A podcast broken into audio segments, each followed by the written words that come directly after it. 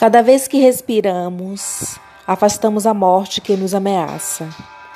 No final ela vence, pois desde o nascimento esse é o nosso destino, e ela brinca um pouco com sua presa antes de comê-la.